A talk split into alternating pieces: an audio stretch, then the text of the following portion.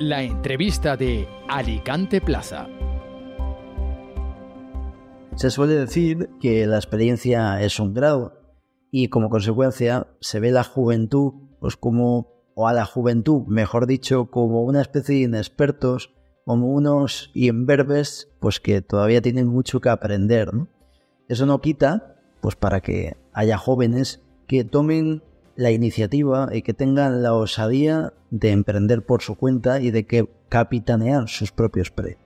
Hoy tengo conmigo en la entrevista de Alicante Plaza a Alfonso Calero, presidente de Jovenpa Federación. ¿Qué tal, Alfonso? Hola, buenos días, José. Encantado de estar aquí contigo compartiendo un café. Decía lo de la experiencia, ¿no? Que la experiencia era un, era un grado en la introducción.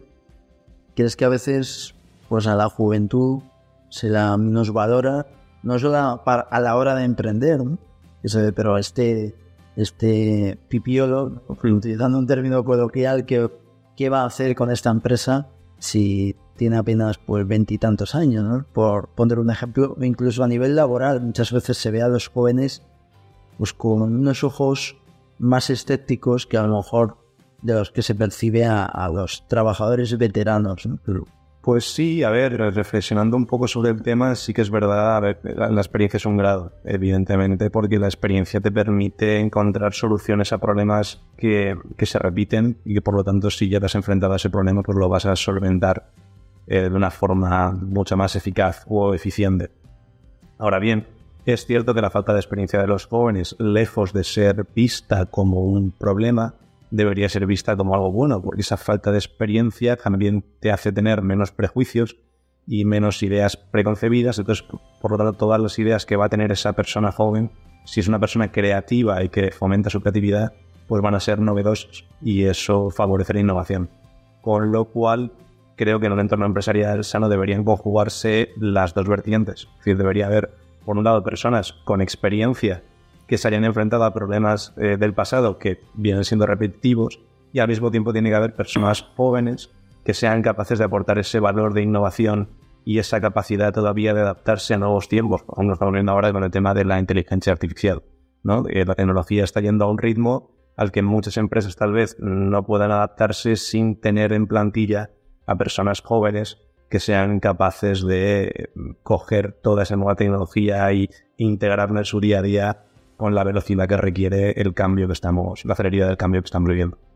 ¿Están las empresas sabiendo retener al talento joven en España? Pues depende. depende. Hay empresas que, que sí y hay empresas que no. Lo que sí que tengo claro, y yo en mi día a día lo veo, bueno, no más, más que nada, cuando me, me, el joven me relaciono más con, con, empresarios que con trabajadores, pero sí que lo puedo ver en el día a día con mis amigos o, que la gente, la tendencia suele ser a salir a trabajar al extranjero. Eso, eso es así. Muchas veces no tanto, no tanto por la calidad del trabajo que puede haber en España, sino también por la, por la capacidad de ahorro muchas veces. Pero, pero sí, yo creo que los empresarios debemos luchar por, por retener el talento. Retener el talento tanto en España, como en este caso concreto en la provincia de Alicante. Como empresario, ¿crees que, empresario joven, crees que es más fácil por ejemplo, entender que un empresario de una edad no, tan elevada como un empresario que lleve pues años de trayectoria, es más fácil que ese tipo de empresario entienda a sus empleados más jóvenes, es decir, o no tiene que ver la edad, al final la edad es un número y puede... No, la, edad, es un, número totalmente, lo, lo vemos en Jovenpa. Somos los de jóvenes empresarios, pero no todos nuestros asociados eh, son jóvenes de edad pero sí que podría decir que todos son jóvenes de espíritu. Al final, eh, entender a los jóvenes no requiere que el hecho de que el propio empresario sea, sea joven. Hay empresarios muy mayores con los que tengo contacto día a día que entienden perfectamente las necesidades de los jóvenes. Eso, eso no, es una, no es ningún tipo de barrera, en absoluto. Em, eh, tengo una duda, ¿no? Porque cuando empecé a, pues, con esta rueda. De entrevistas, uno de los primeros invitados fue Arturo mm. Albagadejo, y él es presidente de Jovenpa Alicante, ¿no? Tú eres presidente de Jovenpa Federación. Quizá algunos no entiendan la diferencia que hay entre las las dos matrices, es decir, es la misma asociación, pero las dos patas. ¿no? ¿Qué diferencia hay o en qué consiste Jovenpa Federación? Esa, esa pregunta es buena que me la hagas porque nosotros somos una AGE más dentro de todo el tejido de las AGEs que hay en España, que son las asociaciones de jóvenes empresarios, las, las patrones que defienden los derechos de los jóvenes empresarios. Más o menos hay una en cada provincia, no es exactamente así, hay provincias que no, que no tienen, pero bueno, todos tienen la, la marca AGE y nosotros somos un poco distintos en ese sentido, porque digamos que mantenemos la marca con la que nos constituimos en el año 91, que es la, la marca Jovenba. Y Jovenba va creciendo y llega un momento en el que alcanza un volumen tal y que en el año 2011 pues, se ve necesario, eh, digamos, dividirse en comarcales y colocar a las, a las siete comarcales que resultaron bajo el paraguas de una, de una federación y somos la única AC de España que tiene esa estructura. Y al final son siete comarcales, siete asociaciones comarcales que defienden a sus asociados y a sus empresarios jóvenes dentro del territorio de su comarca, haciendo toda clase de actividades por un lado, reuniéndose con los distintos ayuntamientos, y luego hay una federación que mantendría las relaciones institucionales con la Diputación, que al mismo tiempo también se integra en otras asociaciones patronales, eh, como vocales juntas, pues como por ejemplo en la CEF o en el WebAL, también estamos en AGE Comunidad Valenciana, estamos también en la junta directiva de, de es la Confederación Española de Asociaciones de Jóvenes Empresarios. Y, bueno, a eso nos dedicamos principalmente, a defender los intereses de, de todos los empresarios a nivel provincial. Pero esta estructura de siete comarcales y una federación es la que nos ha hecho crecer por encima de otras ACES, siendo, si no recuerdo mal, somos la tercera más numerosa a nivel, a nivel de España. Y eso se debe precisamente a que al estar dividido en comarcas, que como hemos dicho son siete, es Marina Alta, eh, sí, Marina Alta, Marina Baixa, Alicante, Elche, Vega Baja, Vinalopó y Alcoy. ¿Qué conseguimos con eso? Conseguimos que los empresarios asociados a cada una de las comarcales se vean muy reflejados porque siendo una asociación multisectorial, los empresarios, digamos que todos comparten los mismos problemas, porque cada comarca es, cada comarca tiene su propia individualidad. Viene bien que, que digas lo de las comarcas, ¿no? Y la interconexión que hay entre, entre todas. Has mencionado antes a, a Webal mm. y, y, a la, y a la CEF. Eh, y precisamente en estas asociaciones normalmente pues se critica mucho la falta de infraestructuras ¿no? que hay en la provincia de Alicante, una provincia que es de las más grandes mm. de España y que evidentemente eso conlleva que se necesiten pues unas infraestructuras de conexiones que desgraciadamente no tenemos. Es uno de los constantes eh, debates que existen. ¿Cómo se intenta conjugar pues esa convivencia entre las comarcas cuando las conexiones son tan malas.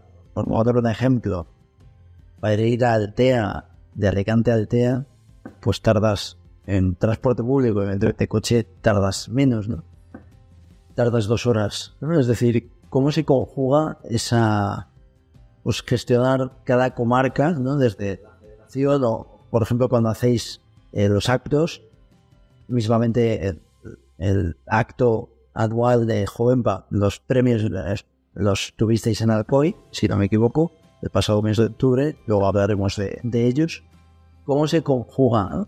¿Iría muchísimo mejor la asociación y esa comunión entre las comarcas si estuviesen más cerca?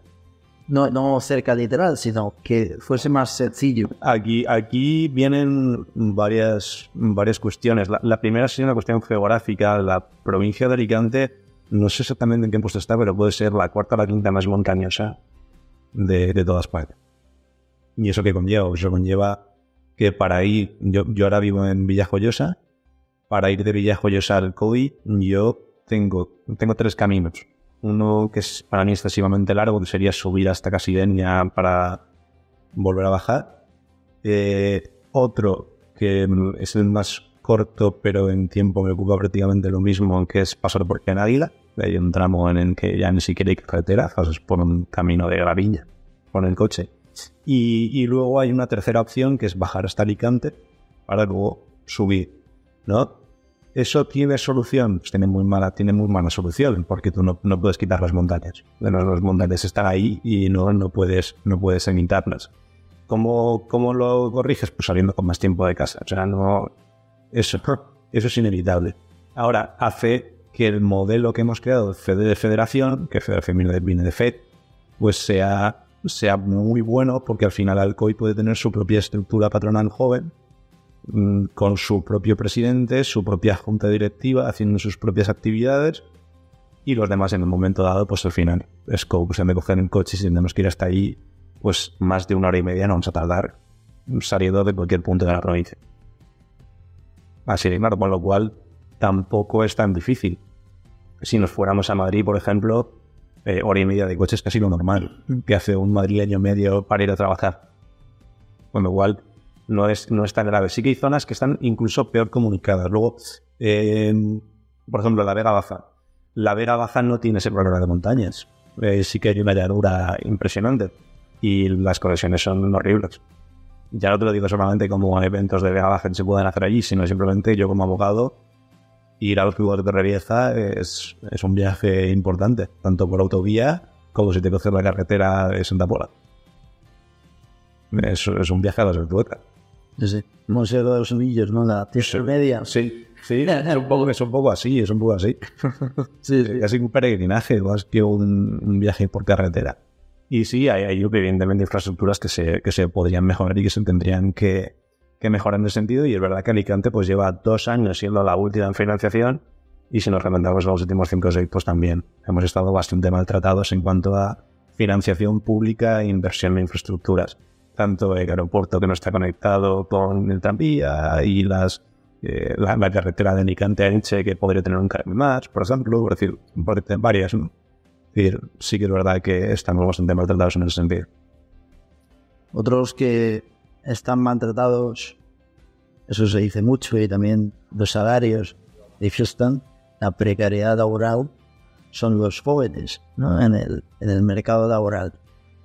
Ah, de hecho, hay un libro que se titula, no, no del autor, es el titular eh, la, la juventud atracada, que cuenta precisamente como España es un estado que está pensado únicamente para que se paguen las pensiones y que mientras los jóvenes pues no tienen, por ejemplo, dinero para, para independizarse. ¿Crees que se hace esa autocrítica y crees que en Alicante hay futuro para los jóvenes en el sentido de en una ciudad que cada día pues tiene el turismo como principal valor y una ciudad de servicios, ¿no? No es el caso de Alicante ciudad. Recordemos que la mayoría de empresas de Alicante están fuera de la ciudad. Esto además lo dicen mucho los jóvenes, ¿no? Si encuentro trabajo en una empresa de Alicante voy a necesitar el coche porque seguramente me tenga que ir a Alcoy, me tenga que ir a Elche, mm. está... Y, y, cada vez te lo ponen más difícil, ¿no? Para coger el coche. Sí, sí, sí. ¿Eh? Sí que sabes sobre todo, ¿no? No, yo, has, has, empezado con una cosa que me parece un, punto absolutamente clave, ¿no? Es eh, casi como decir que España no es país para jóvenes. Y, pero eso, viene realmente, y ahí me, tengo que remontar el último, precisamente el discurso que di, el entrega de premios, que también lo ha sacado, la entrega de premios de Arcoy, iba sobre eso. España no es un país mm, para jóvenes. No, no, porque digamos que hay, en, ese campo el sector privado y el sector público están totalmente, totalmente separados, ¿vale? Y además casi de una forma irreconciliable en el sector público lo que tenemos es a unos políticos que, bueno, quien quiera pensar que son seres malvados y tal, pues que lo piense. Yo, soy muy favorable a la libertad de, expresión y de opinión.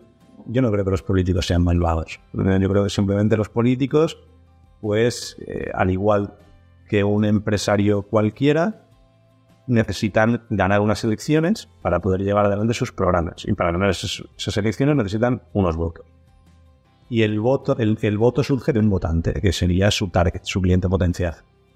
Claro, si tú, esos políticos para conseguir un, un, votante tienen que hacer toda una campaña electoral. La campaña tiene un coste económico y el coste no puede ser ilimitado. Tiene, tienes que hacerlo teóricamente con el, menor que se gasta el menor dinero posible en todas las empresas, pasa siempre igual, ¿no? Para, obtener el mayor beneficio posible, tienes que tener el menor coste posible.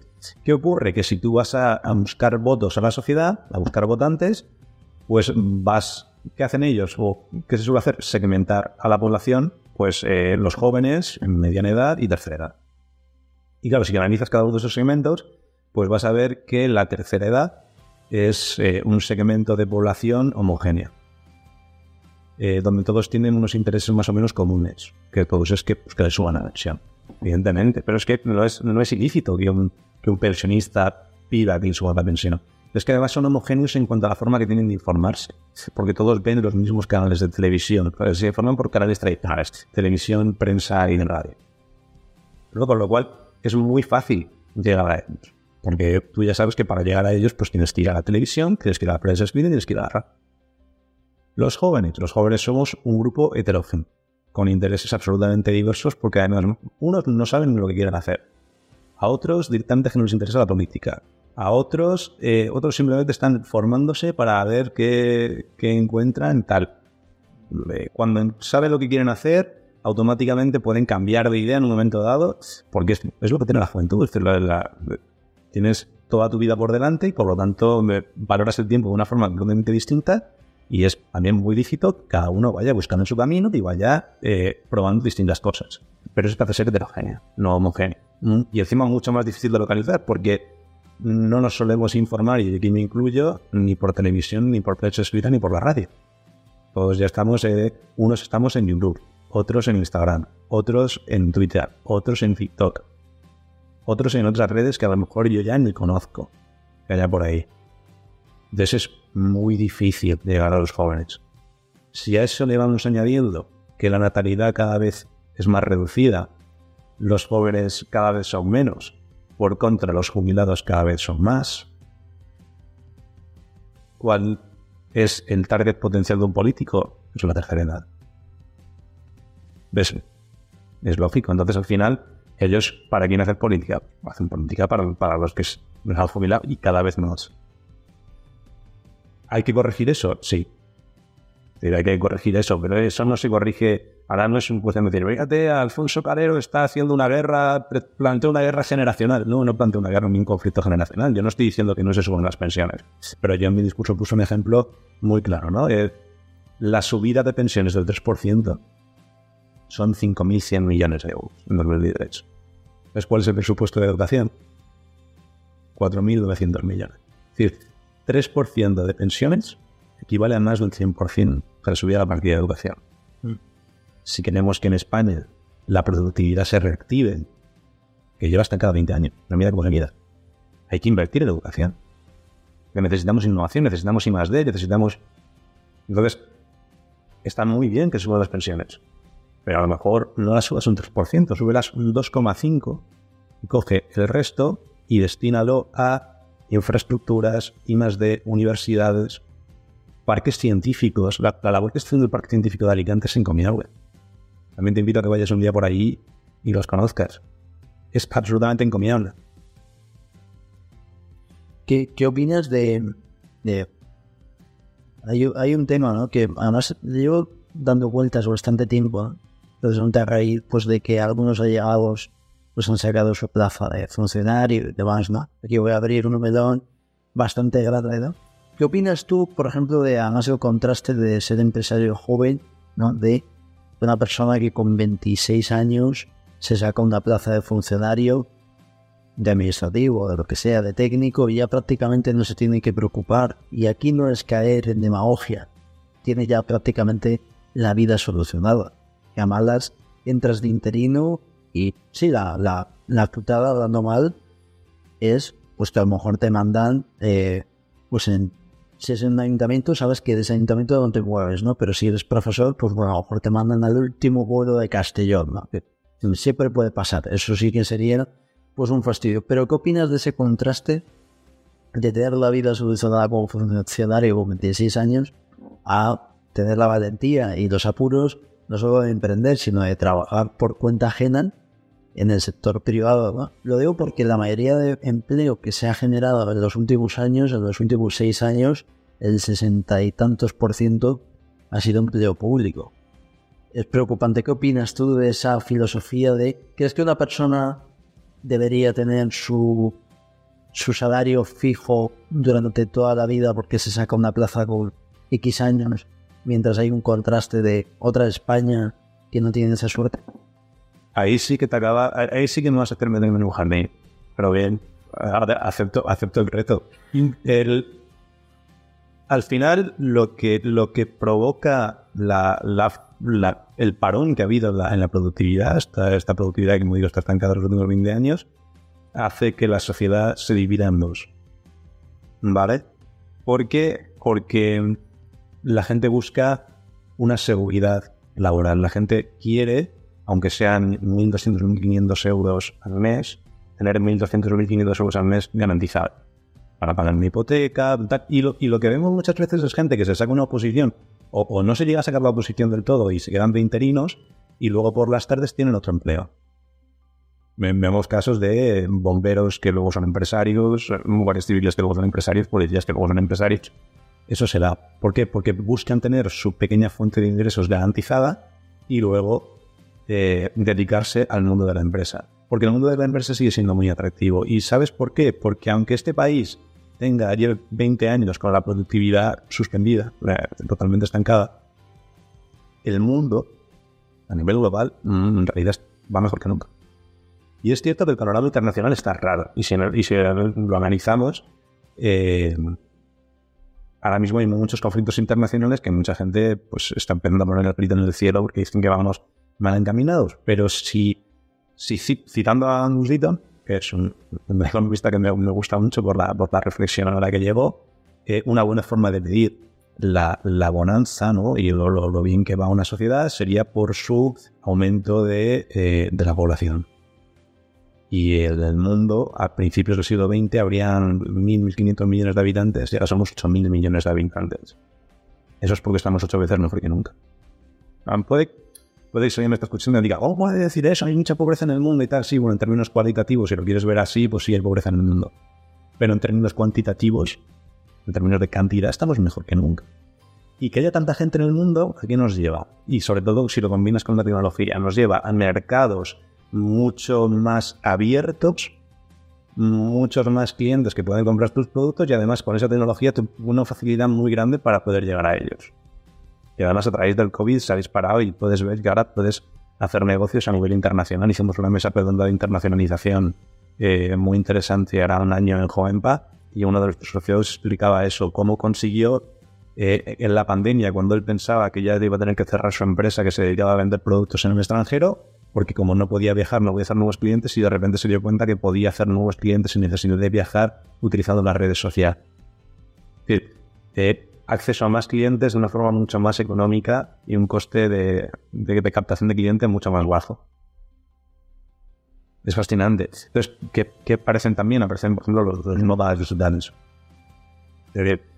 España no es un país para jóvenes, pero luego es un país donde un alemán se puede venir a trabajar allí dos meses alquilarse una pequeña habitación o un piso en función de su capacidad económica y estar dos meses trabajando por la mañana y por la tarde a la playa o ir por la mañana a la playa y trabajar por la tarde, ser exactamente igual de productivo en su empresa y si en un momento dado tiene que ir a una reunión presencial, se puede ir al aeropuerto o coger un avión, fácil conexión y puede estar en cualquier ciudad de Alemania en, en muy poco tiempo. Por lo tanto, ¿qué estamos viendo?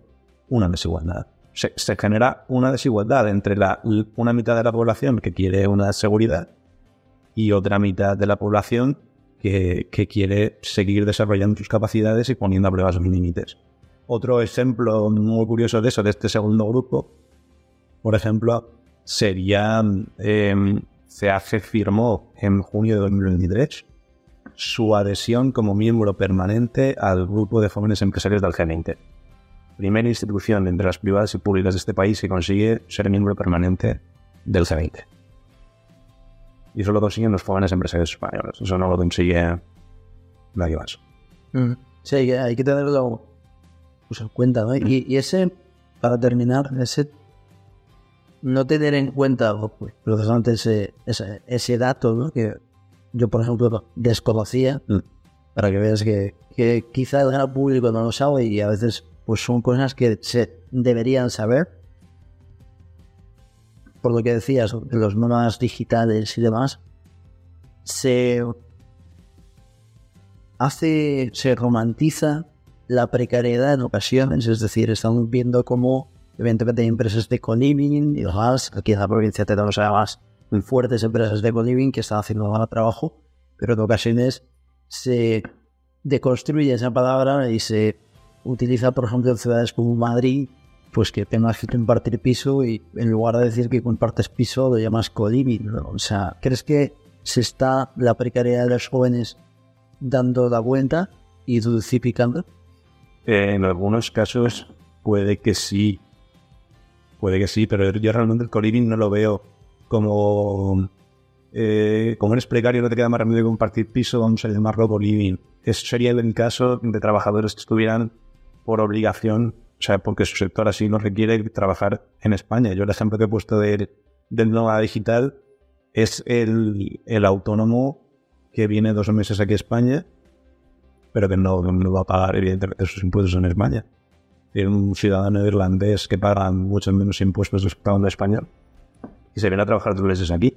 Puede irse a un coliving, que a lo mejor simplemente porque le sale más barato. Y, y ya no solamente porque le sale más barato, sino porque el coliving va a estar con más gente, y va a conocer gente, y va a socializar. Y a lo mejor hacen nuevos y potenciales clientes. Y luego se puede llevar a, a clientes, pues una persona que se dedica al desarrollo de páginas web, por ejemplo. O, o cualquier otro tipo de implantación de tecnología en una empresa, digitalización.